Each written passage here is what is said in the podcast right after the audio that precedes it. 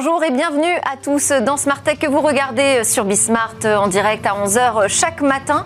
Alors aujourd'hui, c'est le vendredi, c'est le jour des grands rendez-vous. Nous avons rendez-vous avec une personnalité, un des entrepreneurs euh, emblématiques, mais aussi pionniers du web français, défenseur du génie logiciel, ancien vice-président du Conseil national du numérique. Alors il se présente euh, comme un activiste du numérique. Il est en tout cas militant depuis la première heure pour un Internet éthique, respectueux des données personnelles et je le qualifierais plutôt d'un activiste bâtisseur puisqu'il n'a de cesse de concevoir des interfaces pour nous redonner le pouvoir, donner le pouvoir aux utilisateurs sur leur vie numérique. C'est le fondateur de NetVibes, de Jolly Cloud, encore de Polite que je reçois aujourd'hui. On parlera de ses combats et en particulier du dernier pour euh, la réappropriation de cette vie numérique dans cette grande euh, dépossession, euh, comme vous l'appelez, Tariq Merci beaucoup d'être avec nous aujourd'hui dans Smartech. Bonjour et merci de me recevoir. Et puis euh, à suivre après la grande interview dans Smartech, ce sera aussi un grand rendez-vous, le grand rendez-vous dans l'espace qui sera dédié cette semaine à la guerre des lanceurs. Mais tout de suite, sans plus attendre, on y va, grande interview combat.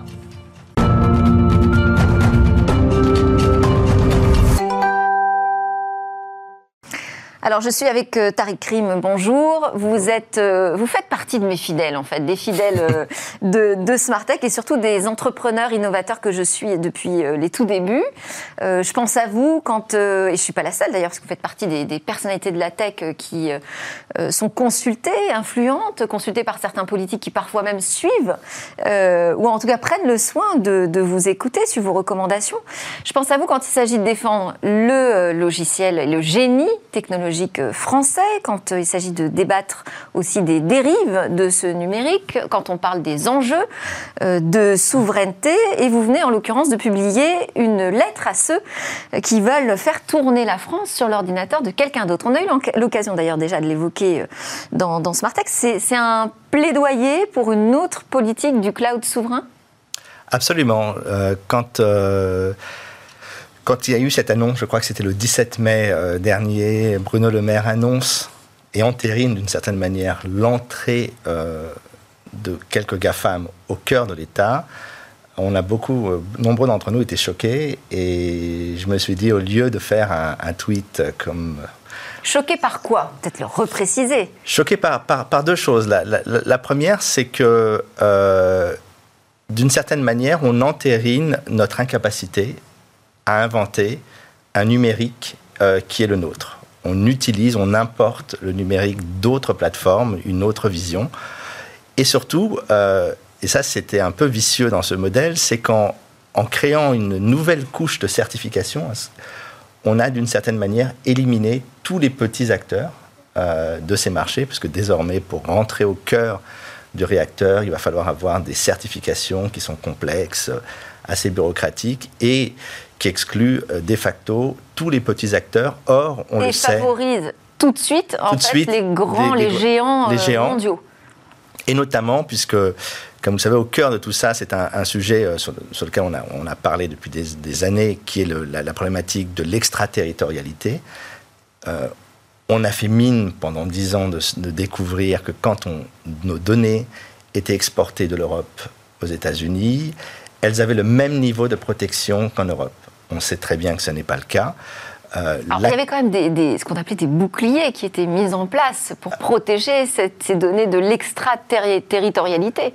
Protéger les données, mais surtout permettre de légaliser l'aspiration massive de données des Européens vers les serveurs aux États-Unis, où ensuite ils sont analysés, processés avec ce qu'on appelle du big data, de l'intelligence artificielle, enfin plutôt du machine learning, de façon à construire des environnements personnalisés qui ne sont pas personnalisés pour l'utilisateur, mais pour, euh, je dirais, s'associer avec les publicités que l'on va euh, ostensiblement présenter à l'utilisateur tous les 4 ou 5 euh, clics ou toutes les quand on est sur Instagram maintenant quand on quand on scrolle toutes les 5 ou 6 photos on a une publicité souvent très précise parce que justement on a aspiré pendant des années tous nos comportements parce qu'on n'a pas su donc euh, trouver le bon bouclier. D'ailleurs, euh, aujourd'hui, on est encore en train de se demander quelle est la bonne méthode. Est-ce que selon vous, euh, ce sont des faux pas politiques qui nous emmènent vers cette situation, ou est-ce qu'il y a une doctrine française qui a décidé que finalement, bon, les tech français n'étaient pas capables de, de, faire ce travail, et donc il fallait s'en référer aux autres, aux géants, et leur imposer un minimum de régulation? Je dirais que en fait, c'est pas très clair parce que ce qui, ce qui, ce qui, ce qui semble certain, c'est que l'État n'a pas véritablement de vision euh, sur ce que doit être le numérique. On, s'adapte toutes les 5-10 ans aux nouvelles technologies. Il y a des années, c'était le client-serveur, ensuite ça a été le big data, ensuite mm. ça a été l'open data. Après, ça a été l'intelligence artificielle, et d'ailleurs, on n'en parle quasiment plus. Maintenant, on parle de cloud. Et donc, on a l'impression qu'en suivant ces buzzwords, en courant après ces buzzwords, on va construire une politique euh, numérique. La réalité, c'est que l'Europe s'est bâtie dans le monde physique avec une vision différente de celle des États-Unis et évidemment différente de celle de la Chine. Quand on achète un produit dans un supermarché, on sait qu'il y a une réglementation, qu'il n'y a pas n'importe quoi. Quand on achète des jouets pour les enfants, on sait qu'ils ont théoriquement été validés et que donc on ne peut pas faire n'importe quoi. Or, dans le monde numérique, c'est une exception on a le droit de faire n'importe quoi avec les données des gens, avec euh, également euh, la manipulation de, leur, de leurs émotions. Et dans les services publics, on est en train, d'une certaine manière, de transformer des services qui normalement s'adressent à tous, qui sont censés être euh, disponibles pour l'ensemble de la population, y compris les gens qui n'ont pas accès à l'Internet. Et on essaye de transformer ça en un, outil de productivité assez assez peu en phase avec ce que l'on a fait en, France, parce que quand on a voulu faire des choses, prenons un exemple, les impôts, il y a 10-15 ans, euh, je crois que c'était en 2006-2008, je, ne sais plus exactement, on a décidé de développer un service numérique pour les impôts. Et ça, c'était une transformation numérique réussie. Totalement réussie, qui fait d'ailleurs que la France est dans le top. Rien qu'avec ça, a été le top 10 des, des pays les plus numérisés parce qu'on a construit de A à Z un service qui s'adaptait à, nos besoins, qui était aussi euh, conçu par Bercy. Euh, c'est très important parce que ce qu'on va voir à travers cette nouvelle doctrine cloud et l'utilisation des GAFAM, ou en tout cas d'ersatz, c'est-à-dire de sociétés qui vont être construites un peu comme des franchises parce que là, on a, quand même une alliance avec des Français. dans l'alliance, on a Orange, Capgemini et, et, Microsoft. mais en fait, ça fait penser un peu à ces, ce cloud souverain sous le label Blue. Hein, voilà, bleu. Enfin, on ne sait pas vraiment encore comment ça va être fait, mais ce qu'on se dit, c'est qu'en fait, ça ressemble beaucoup d'ailleurs aux franchises de, de, burgers où euh, on importe un concept et on a le droit de rien changer et on l'installe en espérant euh, générer quelques revenus. Moi, ce qui m'inquiète avec ce modèle clé en main, c'est que ce n'est pas un modèle sur lequel on bâtit. Et aujourd'hui, on a besoin de construire des choses nouvelles. Et la chance que l'on a, c'est que le cloud, contrairement à ce que l'on croit, n'est pas une question d'infrastructure, de serveur, c'est une question de logiciel. Euh, ce qui fait que les trois acteurs principaux, à savoir Google, Amazon et Microsoft, sont leaders dans leur domaine, c'est qu'ils ont investi pendant des années dans le logiciel. Et, alors, bah, alors j'en viens à la, manière dont j'ai souhaité vous présenter euh, dans le sommaire en tant que bâtisseur, hein, puisque euh, vous êtes fondateur de NetVab, c'est l'un des plus gros succès euh, français des, années 2000, qui était un web personnalisé, un portail. Web personnalisé. Vous avez aussi lancé Joli Cloud, qui était un système d'exploitation alternatif hyper en avance euh, sur son temps. Trop hélas. pour la mobilité. Euh, une plateforme web éthique qui euh, est toujours aujourd'hui d'actualité qui s'appelle Polite, sur laquelle on peut lire nous croyons en un monde où la confidentialité est protégée, où nous pouvons déplacer nos données vers le service de notre choix, où le logiciel que nous utilisons n'essaie pas de nous manipuler. À chaque fois, finalement, derrière vos innovations, Tariq Krim, vous voulez donner la main par le logiciel, par l'interface, aux utilisateurs. Ça veut dire que rien n'est irréversible. Absolument. Il faut, il faut se rappeler que dans les années 60, euh, quand l'informatique commence à se construire, il y a deux visions qui s'opposent diamétralement. La première, celle de Doug Engelbart, qui est notamment l'inventeur de la souris, mais en fait de la, tous les paradigmes du bureau, euh, qui ensuite euh, s'est exprimé à travers le Macintosh, qui est en fait une synthèse de toutes ces idées, du Xerox PARC. La vision de Doug Engelbart, c'est de dire que la machine est un outil qui va étendre les possibilités de l'être humain. D'ailleurs, Steve Jobs le disait différemment. Il disait euh, que l'ordinateur était un vélo pour l'esprit, c'est-à-dire que c'était l'équivalent pour l'esprit de ce que le vélo était pour un être humain, c'est-à-dire la possibilité de faire plus de choses. Et curieusement, à 500 mètres, 600 mètres à Stanford, parce que euh, le, euh, de était à l'université de Stanford, et de l'autre côté, il y avait le département de ce qui allait devenir l'intelligence artificielle, John McCarthy. Et la vision de John McCarthy, c'était de dire qu'à un moment donné, nous aurons les moyens de remplacer la pensée humaine par la machine. Et pendant des années, euh, cette vision a, échoué parce que les machines n'étaient pas assez puissantes, parce que nous n'avions pas suffisamment de données, suffisamment d'éléments, suffisamment de pervasivité de, l'information. Et depuis euh, quelques années, cette vision est en train de dominer. C'est cette vision qui fait que quand vous prenez maintenant votre GPS, la machine décide à votre place. C'est cette vision qui fait que quand vous allez sur un site d'information, on a choisi les informations pour vous. On ne vous donne plus le choix, on vous impose, ou en tout cas, on, vous suggère fortement euh, un certain nombre de choses. Et donc, on vit désormais dans un monde qui a été défini par des algorithmes, mais aussi par des gens qui les ont développés, parce qu'il faut rappeler que les algorithmes sont faits par des gens avec leurs mmh. biais, avec leurs défauts, avec aussi leur intelligence et leur savoir.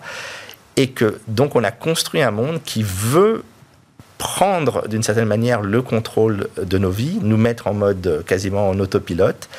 Et malheureusement, ce monde ne fonctionne pas. On ce que vous appelez la grande dépossession?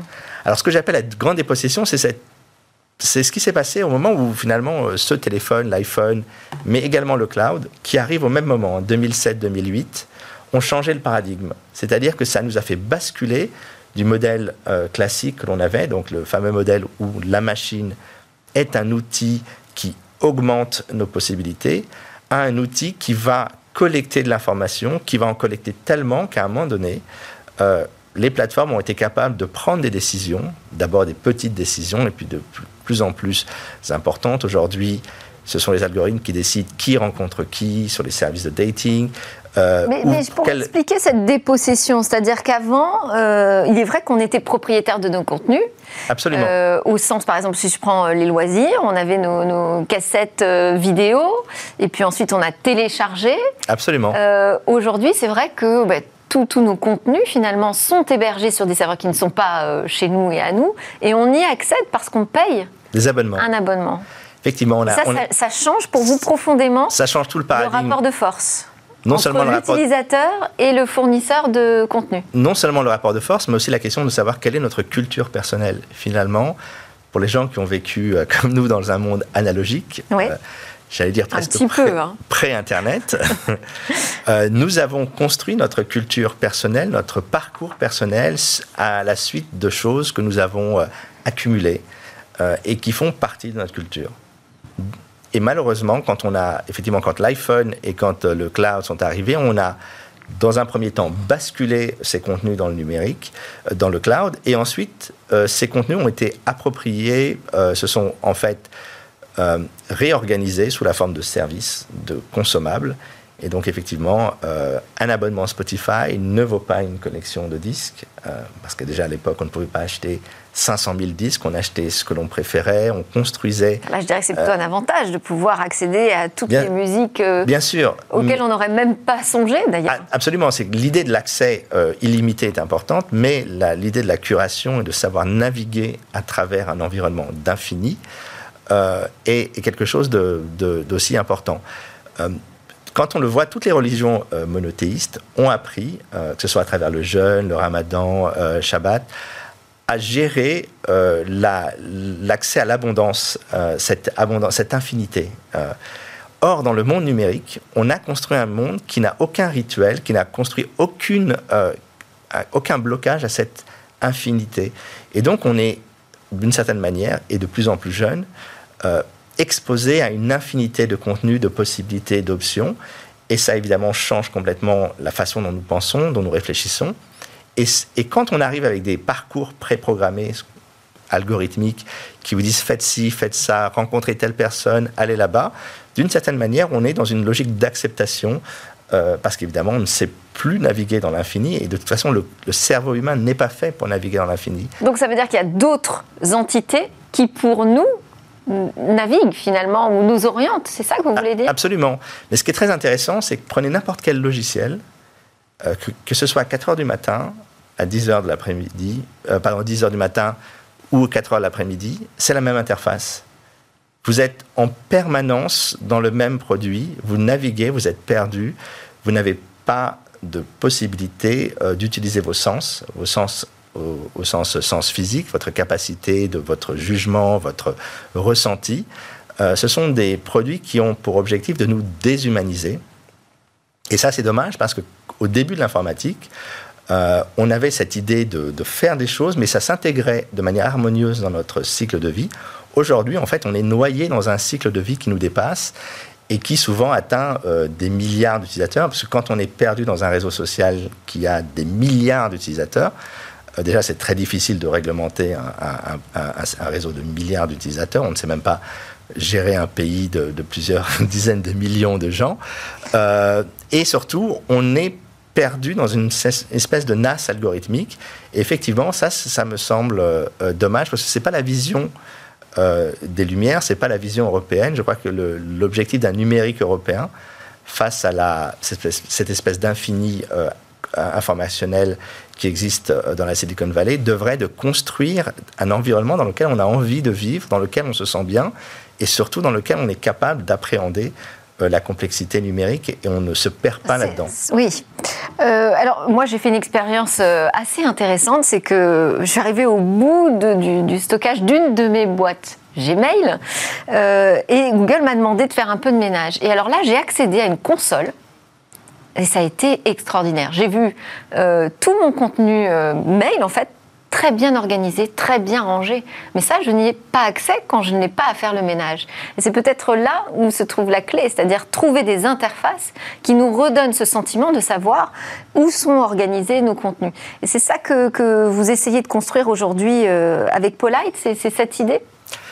Oui, en fait, il y a, depuis, depuis quelques années, euh, j'essaie de... Quand la question de l'irréversible, si c'est pas irréversible, qu'est-ce qu'on fait en fait? C'est toute la question. Et c'est une, euh, pour moi, c'est une question qui pour la génération qui a connu le monde d'avant, est un, vrai sujet, puisque nous sommes, euh, nous avons adopté les codes, l'optimisation, l'algorithmisation du monde, mais en même temps, nous ne sommes pas totalement à l'aise. Et de l'autre côté, on a créé une nouvelle génération euh, d'utilisateurs qui n'a aucun des repères que nous avons eus et donc qui accepte une interface, à mon avis, qui, offre moins de contrôle, comme le nouveau standard euh, d'usage, comme la nouvelle façon de naviguer sur l'Internet. Et on ne se pose, plus de questions, on devient producteur euh, continu, on n'a plus véritablement les moyens de, gérer sa vie privée. On nous dit souvent que les gens, euh, les, jeunes ne veulent pas de vie privée, mais, est-ce que, c'est pas vrai. Est-ce qu'on a encore la volonté de changer les choses? Est-ce qu'on a la disponibilité d'esprit? Est-ce qu'on va y consacrer? Parce que ça demande du temps aussi d'organiser soi-même euh, ses contenus. C'est très confortable de déléguer à d'autres. Absolument. Et la, question, en fait, euh, que j'essaye de résoudre avec euh, Polite, et on est en train de travailler sur une version entre guillemets souveraine de, Polite, donc une version qui, serait hébergée en France pour, pour essayer de développer ce modèle, c'est de savoir comment, déjà, comment récupérer ce que nous possédons. c'est pas facile. En fait, on s'est rendu compte que c'était quasiment impossible. Beaucoup de contenus sont soit cachés, soit difficile d'accès. Et puis ensuite, une fois que vous avez tous ces abonnements, tous ces services, comment vous faites pour reprendre alors, reprendre le contrôle, ça, c'est une formule un peu générique. C'est comment vous pouvez faire pour utiliser les choses comme vous le souhaitez. Et non pas comme le service a décidé de, de, le, euh, de le faire. Je donne un exemple. Si vous avez des films ou des vidéos sur un service de stockage, euh, dans un certain format, que ce soit Apple ou Google, ne va pas vous laisser les voir parce qu'ils ne veulent pas en fait que vous, euh, utilisez les formats euh, du concurrent. Il faut savoir qu'il y a une guerre de formats vidéo entre Apple et, Google. Si vous avez de la musique sur un, sur un stockage, vous ne pourrez pas l'écouter comme sur votre baladeur MP3 à l'époque.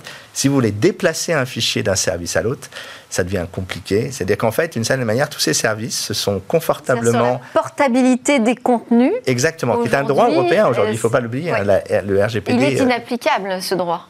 Sur la portabilité. Il devrait l'être. Euh, déjà, le, RGPD n'est pas appliqué. Euh, récemment, j'étais à une conférence avec Max Schremm, qui est le, un des activistes qui, qui pousse à, à, ce que le RGPD soit respecté, il ne l'est déjà pas. Et qui, a fait bouger concrètement les choses hein, sur la protection des données. Qui a fait exploser le, fameux Privacy Shield, donc qui a, qui a rappelé qu'effectivement nous étions dans un rapport qui est disproportionné entre les États-Unis qui avaient accès à l'ensemble des données des Européens et l'inverse n'étant évidemment pas possible puisque nous n'avons pas d'acteurs de taille importante. Je crois que le seul pays qui a un acteur de taille importante aux États-Unis, c'est TikTok, qui est désormais gère les algorithmes, la, vie algorithmique d'une centaine de millions d'utilisateurs là-bas. Donc ça, pose effectivement des problèmes.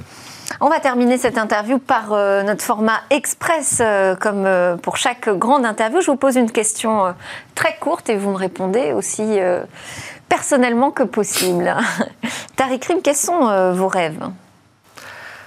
Mes rêves actuels, c'est de, retrouver goût à la technologie. J'ai adoré la vision de la technologie. Aujourd'hui, je trouve qu'elle s'est perdue dans une vision assez, assez angoissante. Et j'ai envie de rêver à nouveau avec la technologie. Et pour cela, j'ai envie d'avoir un, environnement qui soit ouvert, ou en tant qu'entrepreneur, mais aussi en tant que citoyen, je puisse construire les choses que je souhaite sans avoir à en référer à un des quatre ou cinq acteurs qui dominent absolument tout dans, ce domaine. Est-ce que vous avez une peur principale?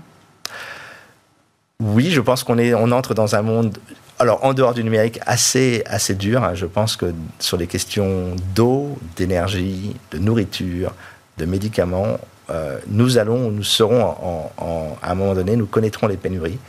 Et je pense qu'aujourd'hui, il faut réorganiser euh, l'Europe aussi pour plus de résilience. Hein. Je crois que ce qu'on a vu avec le, le Covid n'est qu'une répétition générale d'événements, à mon avis, plus difficiles qui vont arriver. Et évidemment, je pense qu'il faut se préparer à tout ça. Et alors, selon vous, la, la prochaine révolution dans le numérique, ce sera quoi? J'aurais envie de vous dire le métaverse, mais le métaverse une, euh, c'est un peu le. Donc c'est projeter sa vie en fait dans un monde 100% virtuel. 100% virtuel. Euh, je pense que l'idée des, lunettes euh, avec un, système par-dessus qui permettra de naviguer, on n'est plus très loin de cette. on est à 2-3 ans. Est-ce que ce modèle va fonctionner? Euh, commercialement, c'est une vraie question. Moi, je dirais que, indépendamment de Ce sera une fusion entre le monde physique et le monde virtuel. On arrive à la fin de votre interview, Tariq. Oui. C'est comme ça que vous voyez le futur. Peut-être. Mais peut-être. Merci beaucoup euh, de nous avoir accordé ce grand entretien, Tariq Krim, entrepreneur activiste du numérique. Merci à tous de nous avoir suivis. À suivre dans Smartech, c'est le grand rendez-vous dans l'espace. On va parler de la guerre des lanceurs. Et moi, je vous retrouve euh, bien dès lundi pour de nouvelles discussions sur la tech.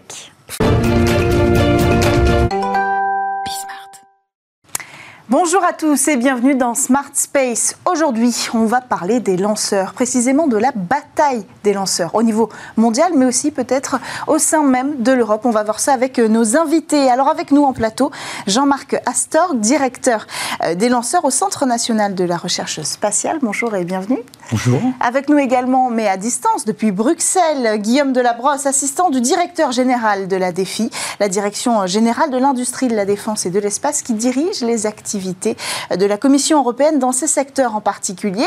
Et d'ici le 1er octobre, je le précise, vous serez nommé euh, chef d'unité chargé de l'innovation et de la recherche euh, spatiale. Bienvenue sur Smart Space. Bonjour. Alors ma première question est pour vous. L'accès autonome à l'espace est au centre de toutes les stratégies spatiales ambitieuses, mais est-ce que c'est une priorité majeure pour la Commission européenne? Tout à fait. Je dirais même que c'est la, la, première des priorités. Euh, faire en sorte que euh, l'Europe ait un accès autonome à l'espace euh, et ce sur sur les, prochaines années à venir. c'est même c'est même une, une, priorité qui est ancrée dans le règlement juridique, c'est-à-dire le, texte qui encadre l'ensemble des activités de la Commission. Donc priorité numéro un, mais que l'on cherche à combiner aussi avec le besoin d'innovation et de compétitivité euh, compte tenu de l'évolution euh, du segment des, lanceurs en Europe euh, et, globalement sur, à l'échelle internationale. Jean-Marc Astor, est-ce qu'il y a un décalage entre les marchés auxquels s'adressent aujourd'hui les lanceurs européens et la demande? Non, je pense qu'il n'y a pas de décalage. Euh, c'est clair que, vous savez, l'accès autonome à l'espace, c'est quelque chose, c'est une ambition qui est portée par l'Europe depuis très longtemps, euh, comme l'a rappelé euh, Guillaume, et ça reste évidemment un axe fort de la politique spatiale européenne.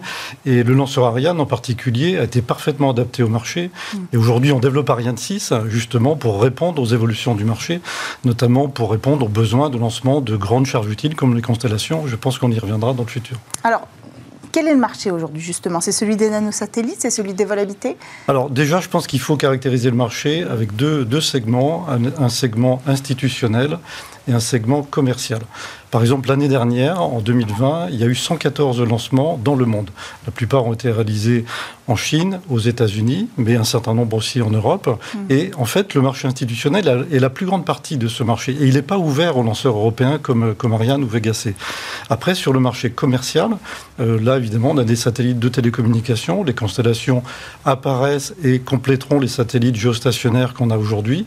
On a des satellites d'observation de la Terre, on a des satellites de navigation, Galileo par exemple, qui est, qui est une très grande réussite européenne parce qu'elle est plus précise que le GPS, a été lancé au début par Ariane 5, euh, ensuite par Soyuz, et demain sera lancé par, par Ariane 6. Donc voilà, le marché, c'est une combinaison de missions spatiales qui deviennent de plus en plus fréquentes, euh, aussi bien pour des besoins institutionnels, de défense, que pour des besoins commerciaux. Mais vous avez mis le mot dessus, cette fréquence euh, des lancements, est-ce qu'on a les capacités de la suivre aujourd'hui? Il y a un lancement toutes les semaines quasiment, pour envoyer ces nanosatellites qui vont composer ces nouvelles constellations. Est-ce qu'on a les capacités en Europe de suivre cette fréquence de lancement? Oui, je crois qu'on a plus de lanceurs aujourd'hui que de missions. Euh, ça peut changer dans le, dans le, futur, mais aujourd'hui, il n'y a pas de tension sur euh, la, production des, la production des lanceurs. Mm. C'est vrai qu'avec les constellations qui demandent un nombre important de, de, lancements avec des masses très importantes, il peut y avoir une tension dans les, dans les années qui viennent. Et aujourd'hui, je dirais que de par le monde, il y a plus de lanceurs que de missions spatiales à réaliser. Oui, mais en Europe et en Europe aussi, bien sûr, on a des lanceurs qui sont, qui sont disponibles. Encore une fois, Ariane 5 euh, en Europe, lancé depuis le, port spatial de Kourou, euh, Vega, Soyuz sont des lanceurs qui réalisent l'ensemble des missions pour les besoins institutionnels et pour le marché commercial. Est-ce que vous voulez réagir là-dessus, Guillaume de la Vous êtes d'accord avec cette euh, capacité qu'a l'Europe à suivre le marché et sa nouvelle vitesse de fonctionnement? Non, je, pense, je, je, rejoins tout à fait, euh, tout à fait Jean-Marc sur, euh, d'abord sur, l'excellence européenne dans, le domaine des lanceurs euh, et effectivement sur, sur la gamme que, que, nous sommes capables d'apporter aux différents clients. Ce qu'on observe toutefois quand même aujourd'hui, c'est des clients qui de plus en plus demandent de la flexibilité. Euh, et, des prix compétitifs. Euh, et donc je pense que c'est à ce double défi que dans les prochaines années il faudra répondre, c'est-à-dire dans quelle mesure on est possible d'offrir peut-être euh, des, lanceurs à, cadence plus, régulière. Et comment est-ce qu'on peut répondre à des besoins peut-être plus précis. donc je pense qu'on a, on a un double, double défi. Sans compter euh, le prix euh, que l'on offrira. Euh, on a vu récemment Kineis faire appel au, comment, à SpaceX pour lancer une constellation.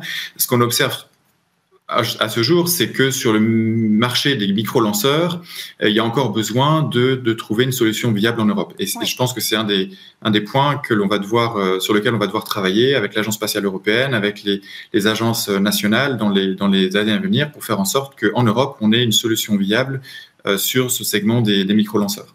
Est-ce que ça veut dire que les acteurs historiques n'ont pas réussi à s'adapter, à adapter leur modèle économique au nouveau modèle économique qui va avec le New Space aujourd'hui? Moi, je, le marché va très vite. Euh, le marché va extrêmement vite, se développe très vite, le business change. Euh, on, a, on a deux, comment, deux, schémas industriels aux États-Unis et, en Europe qui sont, qui sont relativement différents. Euh, du fait de, de, de l'histoire, du fait de la, de la construction de, de l'Europe, euh, qui n'est pas la même que celle des États-Unis. Donc, vous avez euh, aux États-Unis SpaceX, qui est une entreprise entièrement intégrée. Quand on regarde Ariane, vous avez 600 euh, euh, entreprises qui, qui, participent à la construction du lanceur.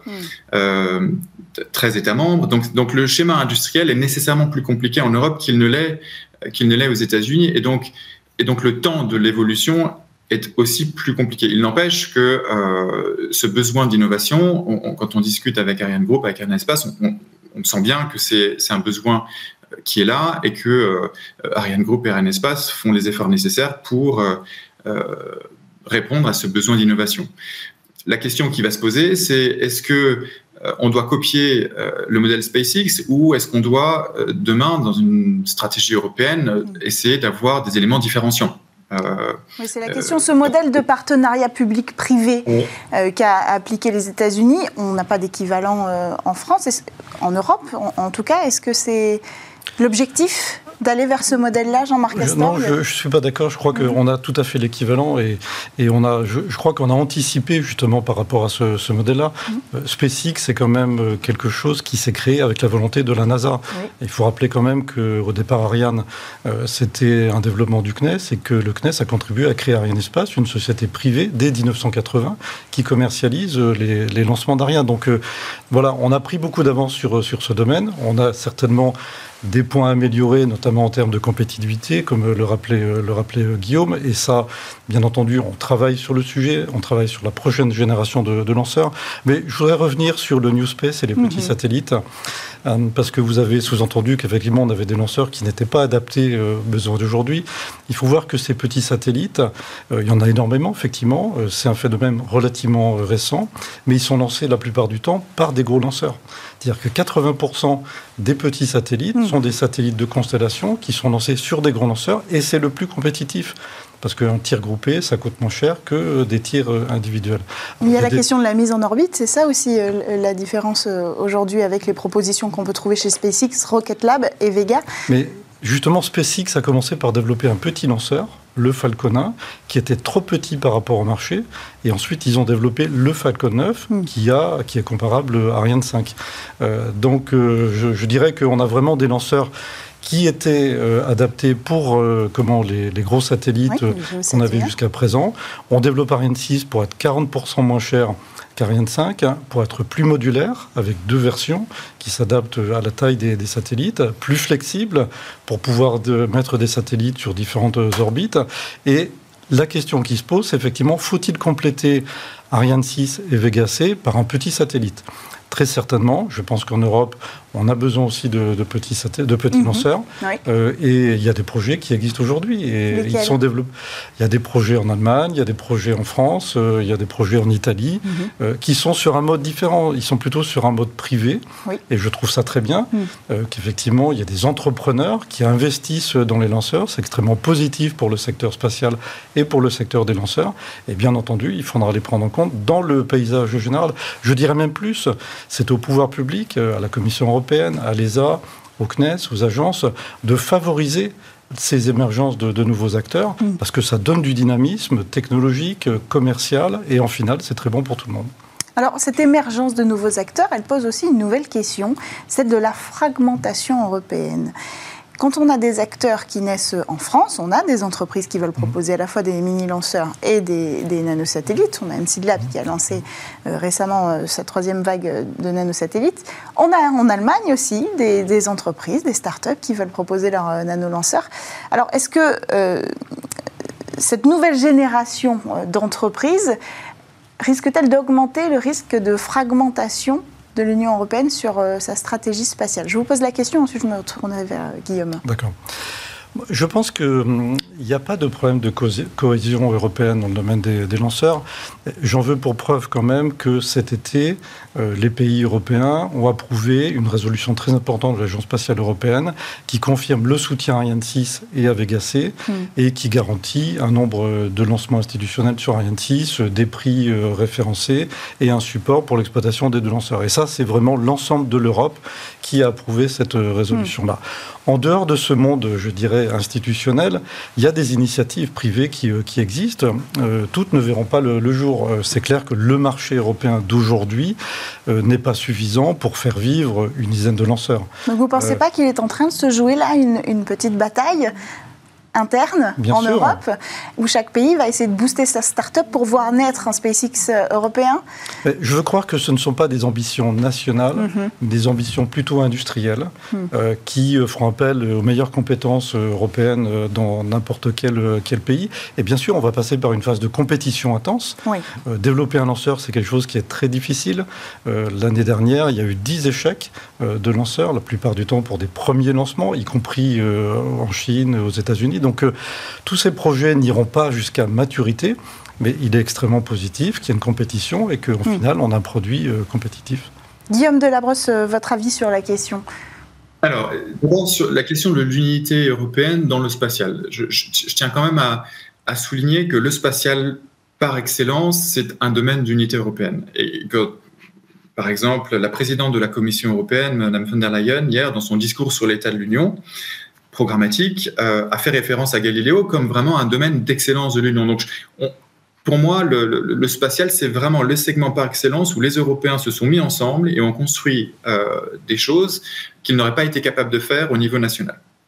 Alors bien évidemment, ça passe toujours par une forme de tension. Vous avez des industriels dans chacun, dans les États membres les plus importants. Donc ça passe nécessairement par des phases de tension, mais, mais quand, on, quand on prend un peu de hauteur et quand on regarde ce qui a été fait au niveau européen, on a aujourd'hui, par exemple, avec Galileo, le système de navigation qui est le plus performant au monde. Et je pense qu'on peut en être fier et que c'est important euh, à rappeler. Euh, maintenant, sur, sur le marché des micro-lanceurs, euh, effectivement, aujourd'hui, on assiste à vraiment une, une, multitude, une prolifération de projets au niveau européen, pas qu'au niveau européen, dans le monde. et je tiens également à, insister, comme, comme Jean-Marc vient de le dire, par la, nécessité de, passer par cette première phase de compétition. Euh, le maître mot, c'est entrepreneur. Effectivement, c'est des initiatives qui sont portées par des entrepreneurs qui, ont, euh, qui veulent tester certaines technologies, certains business models. Je pense que c'est important de leur laisser cette liberté. Euh, pourquoi? Bah Parce que ce qu'on veut, encore une fois, à horizon 5 ans, 6 ans, 7 ans, c'est avoir une solution viable en Europe, mais pas uniquement en Europe, une solution qui soit compétitive à l'international, parce qu'on sait que le marché européen sera de toute façon trop étroit euh, pour ces micro-lanceurs. Donc ces micro-lanceurs auront besoin d'avoir accès à des marchés non européens. Et, donc, pour eux, il y, a, un enjeu de compétitivité. Et, et d'où la nécessité aujourd'hui de passer par cette phase euh, de, voilà, de multiplication de projets. La responsabilité euh, de, de, de puissances publiques comme la Commission européenne, c'est d'encourager cette forme de compétition, cette forme de concurrence infra-européenne euh, pour, encore une fois, faire émerger une solution, une ou deux solutions à horizon 5, 5 ans, 5, 10 ans. Hmm. Et donc, c'est ce qu'on va mettre en place sous, euh, sous le leadership du, du commissaire breton euh, pour, encore une fois, faire émerger une solution. Et on sait très bien, plusieurs études le montrent, vous avez aujourd'hui une centaine de projets il y a trois options de micro-lanceurs viables euh, aujourd'hui euh, à l'échelle internationale. En Europe, on n'a pas encore de micro-lanceurs euh, viables, mais encore une fois, l'objectif ultime de la Commission européenne, c'est d'avoir une solution viable à horizon 5 ans, parce qu'on a besoin d'avoir en Europe l'ensemble de la famille, l'ensemble de la famille des, des lanceurs. Euh, donc euh, d'aller jusqu'au de gros porteurs jusqu'au jusqu'au micro lanceurs. Mais est-ce que cette compétition aussi au sein de l'Europe, avec cet objectif, vous avez parlé de Thierry Breton, c'est lui qui a évoqué l'alliance européenne des lanceurs, Exactement. avec l'objectif de fédérer ces initiatives privées et le programme Ariane, évidemment, de l'intégrer à cette chaîne, à cette nouvelle chaîne de, de, de production euh, d'innovation. Est-ce que euh, la structure européenne en tant que telle, aujourd'hui, je parle notamment de budget, est faite pour accueillir une compétition euh, saine aujourd'hui Parce qu'il y a la question des budgets en fonction des pays membres euh, qui vont euh, injecter de l'argent. Est-ce que le retour va être équivalent? Enfin voilà, est-ce qu'on est sur une, une compétition à armes égales?